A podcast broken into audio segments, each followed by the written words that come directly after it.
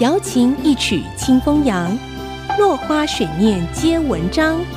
刘炯朗校长邀您共享读书之乐。这里是爱惜之音 FM 九七点五，欢迎收听《落花水面皆文章》，我是刘炯朗。今天我们讲《谏逐客书》。李斯在《谏逐客书》的第二段提出，秦王喜欢拥有外国出产的珠宝财物，进而诘问为什么秦王不愿意重用外国的人才呢？我用现代的说法把这一段翻译如下：身穿阿曼尼的西装，手上戴的是瑞士的百达翡丽名表。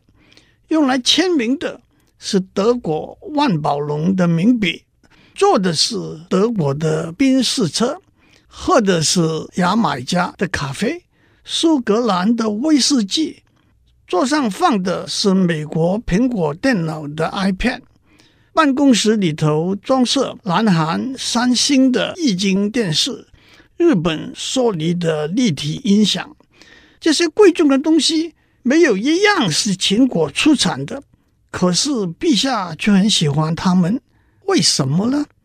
如果非得秦国出产的东西才能用，那么客厅天花板不会挂着奥地利的水晶吊灯，客厅不会摆满丹麦和瑞典设计的家具，门口摆设的不会是非洲的象牙饰物。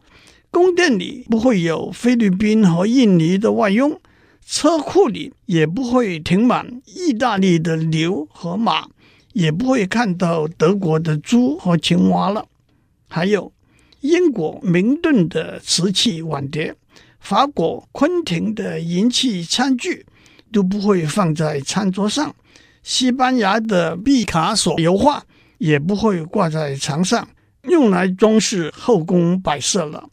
娱乐取悦耳目的物品，一定要是秦国出产的话，那么提芬尼的发饰、卡地亚的耳环、古驰的外套、香奈儿的晚礼服，全部不该进献到您的面前。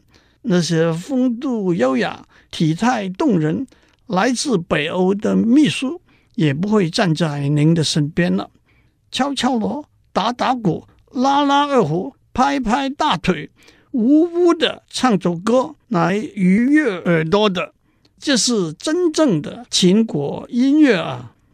帕华罗蒂的男高音，女神卡卡的摇滚乐，AKB 四十八和少女时代合唱团都是异国的音乐啊！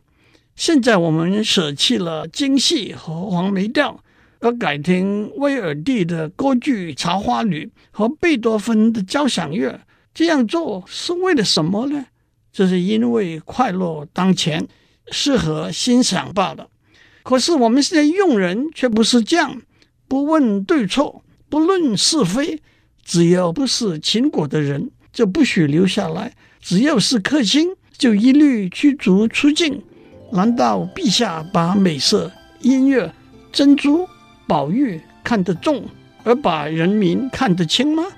这并不是统御天下、制服诸侯的做法。今天我们讲到这里，下次我们再继续讲李斯的《谏逐客书》。落花水面皆文章，联发科技真诚献上好礼，给每一颗跃动的智慧心灵。